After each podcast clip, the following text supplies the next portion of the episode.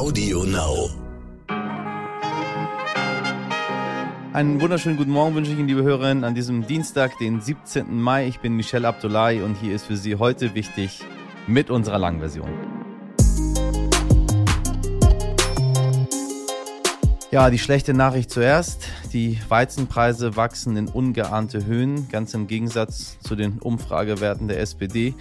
Die sind eher so, sagen wir mal, im Keller. Zu beiden musste sich Bundeskanzler Olaf Scholz gestern Abend bei RTL direkt äußern. Bei uns kommt dazu gleich die Analyse meiner Kollegin und Leiterin des Hauptstadtstudios von RTL und NTV, Jutta Billig-Wonka.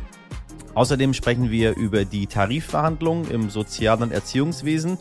Denn Beschäftigte streiken zum Teil seit Wochen. Sie erhoffen sich mehr Geld, mehr Personal, irgendwas, das sie entlastet. Da könnte heute oder morgen eine Entscheidung fallen. Vorher habe ich aber noch eine kleine Bitte an Sie, liebe HörerInnen. Vor fast drei Monaten hat Wladimir Putin mit seiner Armee die Ukraine angegriffen. Darauf möchten wir nächste Woche schauen und Ihre Fragen beantworten.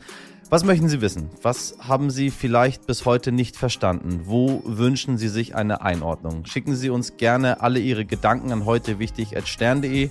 Ich bin sehr gespannt, was Sie so beschäftigt. Zuerst für Sie das Wichtigste in aller Kürze. In Deutschland hat eine große Bevölkerungsbefragung begonnen, der sogenannte Zensus. Dabei werden 30 Millionen Menschen zufällig ausgewählt und in den nächsten drei Monaten zu sich selbst befragt, ihrem Werdegang oder ihrer Migrationsgeschichte. Diese Daten werden dann beispielsweise von Städten und Gemeinden genutzt, um festzulegen, wo neue Schulen gebaut werden sollen oder die Infrastruktur verbessert werden muss. Übrigens, sollten Sie einen Brief zu dieser Befragung bekommen, sind Sie zur Aus Auskunft gesetzlich verpflichtet, sonst droht ein Bußgeld. Mehr als 1800 Menschen sind in Deutschland im vergangenen Jahr an Drogen gestorben. Es ist bereits das vierte Jahr in Folge, in dem die Zahl der Rauschgifttoten steigt. Der Drogenbeauftragte der Bundesregierung, Burkhard Blinert, nannte die Zahlen schockierend und will nun mit den Bundesländern beraten, wie man Suchtkranken schneller und direkter helfen kann.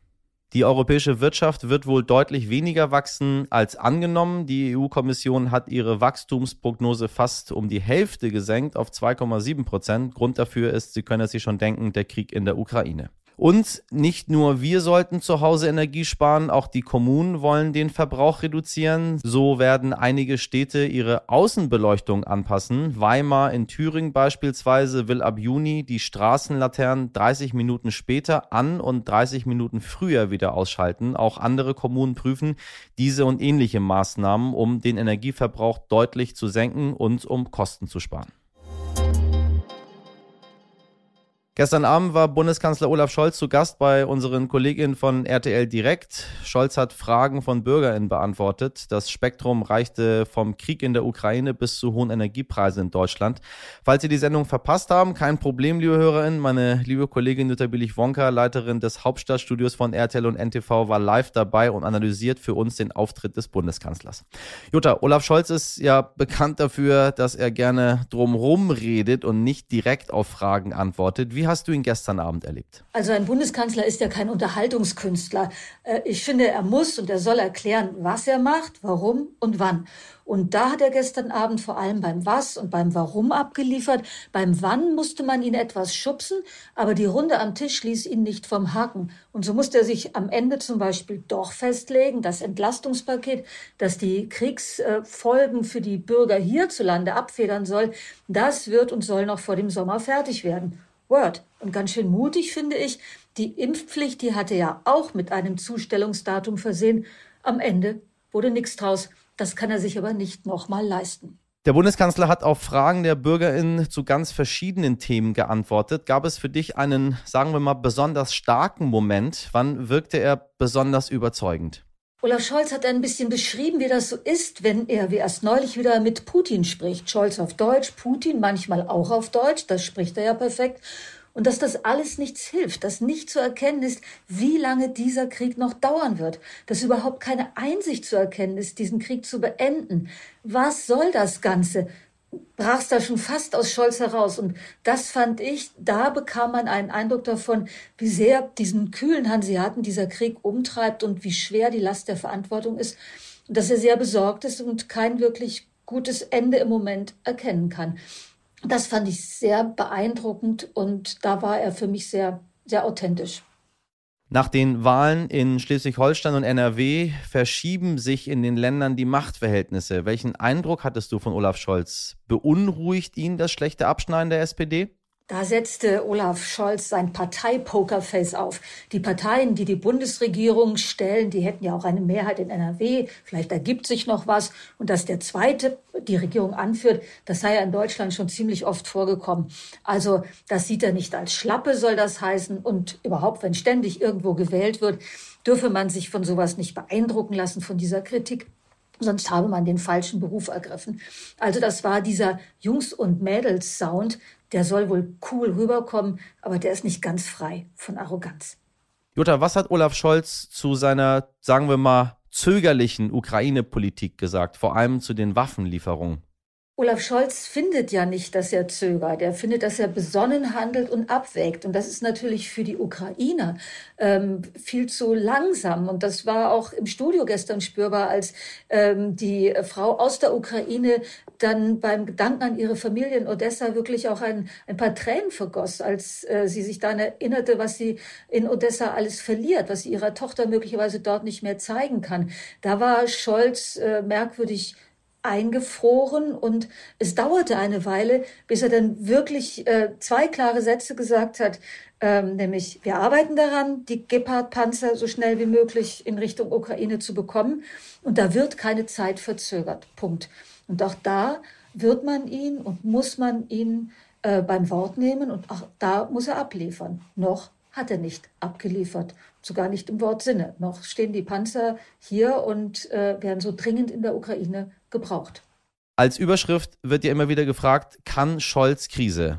Und kann er? Ob er Krise kann, das wird man sehen, wenn er abgeliefert hat, wenn er Lösungen für die Krisen wirklich auch angepackt und umgesetzt hat. Jedenfalls hat er einen Plan für die Krisen und den hat er gestern aufgeblättert und erklärt. Und das haben wir ja von ihm verlangt. Und wenn man dann zuhört, erfährt man, was er so in etwa vorhat. Immerhin. Aber Scholz kann noch was, er kann auch Kumpel, dass er sich auf den Harley-Sozius des Stahlarbeiters schwingen würde, weil er selber keinen Motorradführerschein hat. Das war so ein Moment, wo man gemerkt hat, der ist gar nicht immer so drüsch und dröge, wie es das Amt von ihm verlangt. Vielen Dank nach Berlin an Jutta Bielich-Wonka. Was ist so eines der häufigsten Vorurteile über soziale Berufe? Viele Menschen gehen ihrer großen Leidenschaft nach, kümmern sich selbstlos um andere, verdienen dabei aber nichts oder viel zu wenig. Das sehen übrigens viele Beschäftigte genauso und gehen deshalb seit Wochen immer wieder auf die Straße. Unsere Batterien sind leer, wir sind ausgebrannt, wir können nicht mehr. Wir sind teilweise mit 25 Kindern ähm, allein in einer Gruppe. Das, das geht natürlich gar nicht, viel zu viele. Die Streiks sollen aber im besten Fall heute oder morgen zu einem Ende finden, denn die Gewerkschaft Verdi und der Beamtenbund DBB verhandeln diese Woche mit der Vereinigung der kommunalen Arbeitgeberverbände.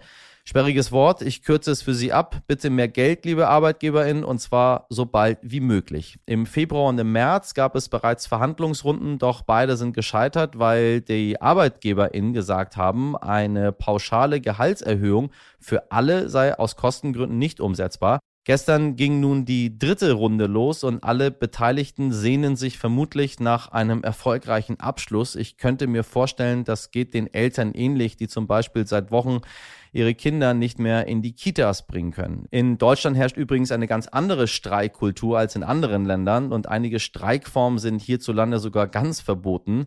Das weiß ich, weil ich mit dem Politikwissenschaftler und führenden Streikforscher Deutschlands gesprochen habe, Jörg Nowak. Herr Professor Nowak, ich grüße Sie. Guten Tag. Also in Deutschland streiken ja öfter die LokführerInnen. Nun sind es aktuell die Beschäftigten im Sozial- und Erziehungswesen. Das passiert ja eigentlich nicht so oft. Trotzdem ist das ganze Land fassungslos, wenn es denn mal passiert. In anderen Ländern ist es viel normaler. Wie kommt das? Das kommt daran, dass es in Westdeutschland ein System gab, wo meistens nur Warnstreiks gemacht wurden. Und natürlich war die Bahn immer verstaatlicht und deswegen gab es da keine Streiks. Also es waren Beamte, äh, während es dieses Beamtenstreikverbot in der Form nicht gibt in den anderen Ländern. Aber es liegt natürlich daran, dass auch insgesamt weniger Streiks stattgefunden haben in Deutschland und immer noch stattfinden, weil Westdeutschland hatte das, was wir so Sozialpartnerschaft nennen, diesen Kompromiss. Das heißt, die deutschen Arbeiterinnen und Arbeiter mussten weniger streiken, um bessere Ergebnisse zu bekommen als in Frankreich. Also in Frankreich wurde zum Beispiel mehr gestreikt, aber die Ergebnisse waren schlechter. Und das lag natürlich auch daran, dass äh, Deutschland direkt an der Grenze war von dem Kalten Krieg.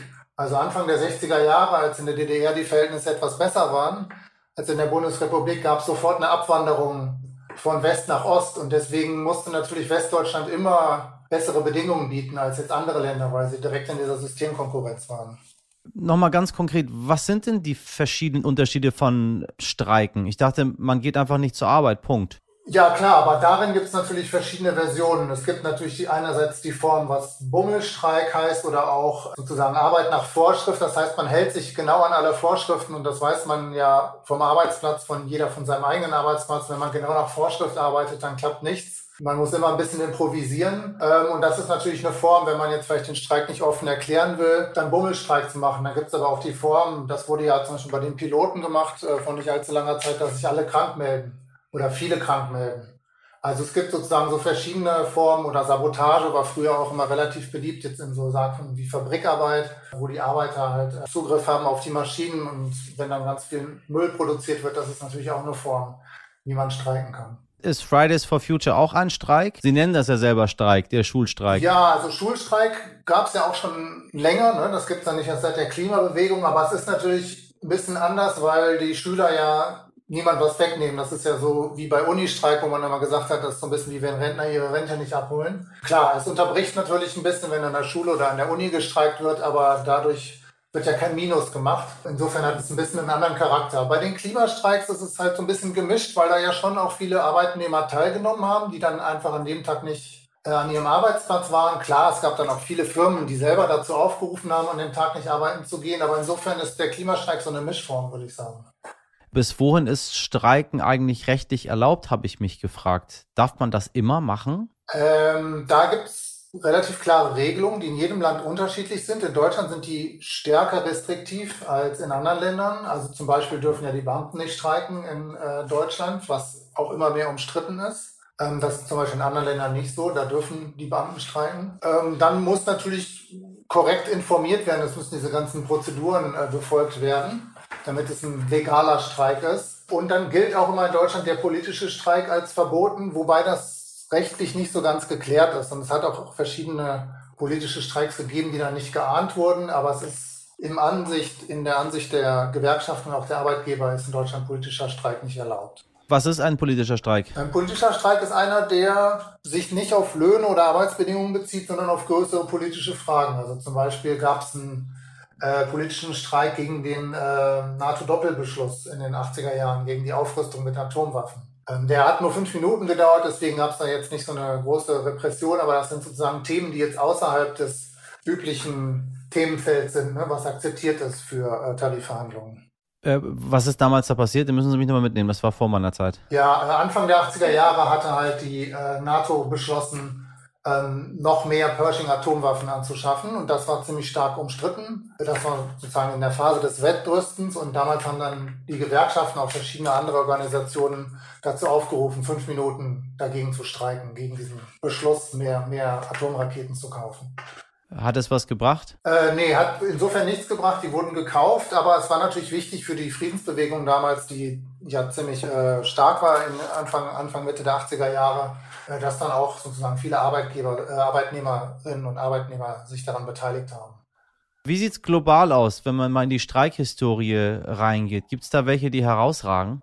Ähm, international gesehen, da gibt es natürlich viele. Also der, der Bergarbeiterstreik in, in England war ein ganz wichtiger Streik 1984, 1985, weil da sehr viele Minen geschlossen wurden und der fast, fast ein Jahr lang angedauert hat und dann auch verloren wurde von den Bergarbeitern. Da ging es halt um die Umstrukturierung der englischen Ökonomie durch Margaret Thatcher, der war auf jeden Fall relativ spektakulär wegen der langen Dauer und weil auch wirklich dann die Bergarbeiter angefangen haben, alles zu verkaufen und weiter diesen, also ihre Möbel und so weiter, um weiter diesen Streik durchzuhalten. Sollten wir denn mehr streiken? Ja, sollen. Das ist natürlich immer die Entscheidung äh, von den Leuten, die dann davon betroffen sind. Also da kann ich jetzt niemand äh, direkt dazu auffordern. Ähm, das hängt dann auch immer von den Situationen ab. Man begibt sich auch ein gewisses Risiko, dass man entlassen werden kann zum Beispiel oder andere Nachteile davon hat vielleicht. Es sind ja auch immer äh, ähm, finanzielle Nachteile damit verbunden. Das Streikgeld, was in Deutschland gezahlt wird, äh, ist auch nicht der, der vollständige Lohn. Aber wir haben jetzt in den letzten Jahren gesehen, dass es viel mehr äh, Auseinandersetzungen gab im Dienstleistungssektor, ähm, Sozial- und Erziehungsdienste. Da ist ja jetzt gerade wieder, sieht es ja so aus, als ob es da wieder einen neuen Streik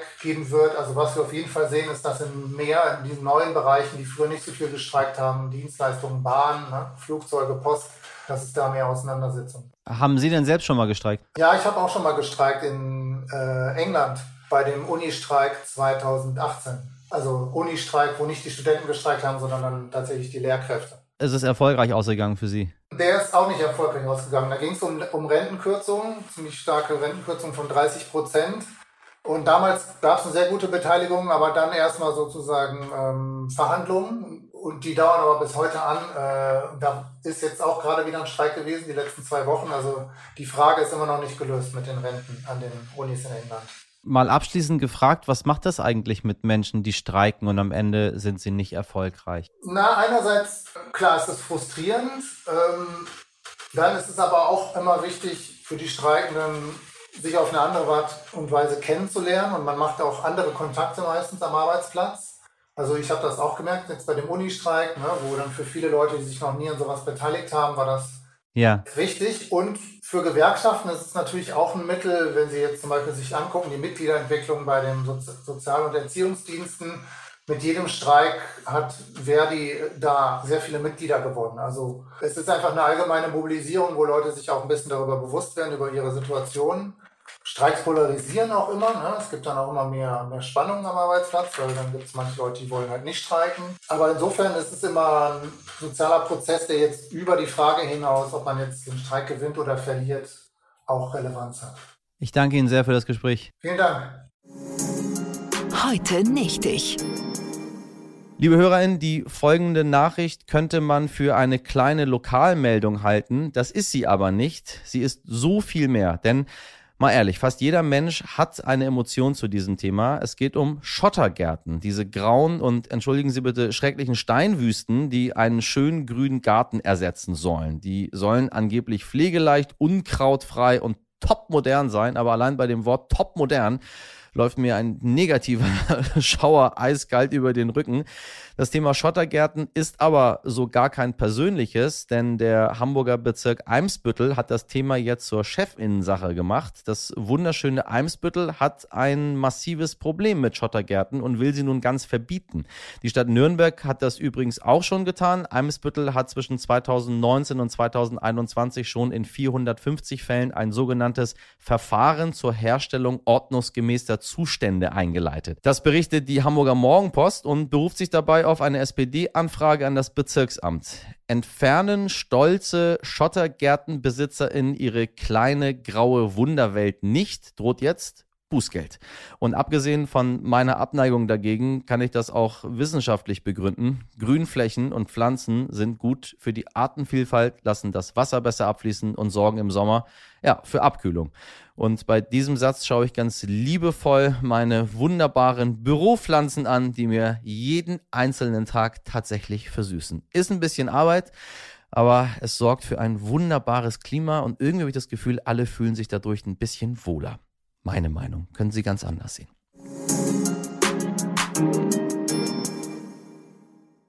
Nach dieser aufregenden Folge heute wichtig, geht Ihr Lieblingsmoderator jetzt erstmal seine Zimmerpflanzen gießen. Folgen Sie uns gerne, bewerten Sie uns, empfehlen Sie uns weiter, liebe HörerInnen.